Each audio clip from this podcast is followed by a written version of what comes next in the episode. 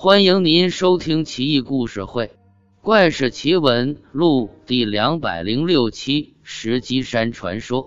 晋朝永嘉之乱，天下烽烟四起，郡县无定主，到处弱肉强食，百姓流离失所。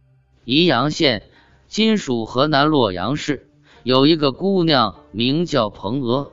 父母兄弟一大家子十几口，在长沙被盗贼攻击，仓皇逃难，或死或伤，或被抓走，惨不忍睹。彭娥当时正背着器皿去打水，听说强盗将至，赶紧返回，但家里宅院墙壁已经坍塌不堪，根本无法避险。无奈之下，一不做二不休。硬着头皮和强盗拼命，没两下就被强盗抓住，将他赶到溪水边，胁迫他相从。彭娥厉声斥责，拒不答应。强盗怒了，举刀就要杀他。彭娥见溪边有座大山，石壁高达数十丈，气势不凡，就仰天呼救：“皇天菩萨、山神土地，你们显显灵吧！”我有什么罪过，要这么惨死？遂挣扎着逃脱，直冲石壁而去。那石壁顿时裂开一条缝来，宽达数丈，脚下道路平坦的，就像磨刀石似的。强盗们紧随其后，大山又合并在一起，就像起初一样。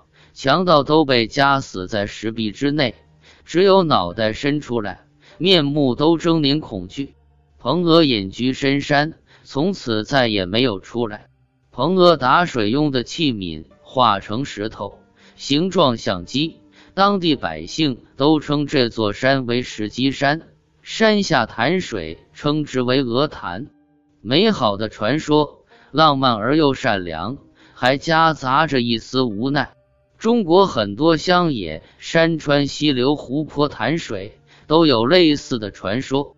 感动之余，总觉得悲怆。顺便说一下永嘉之乱事，指晋怀帝统治时期中原地区发生的战乱。从晋怀帝永嘉元年的三百零七年到三百一十一年五年中，由于晋朝国内没有武备，从永嘉三年起连续遭受旱灾、蝗灾等严重自然灾害，统治阶级内部的。矛盾等因素影响，使内迁割据都城附近的匈奴集团占领洛阳。晋怀帝被匈奴军队俘虏，并且在次年遇害，史称永嘉之乱。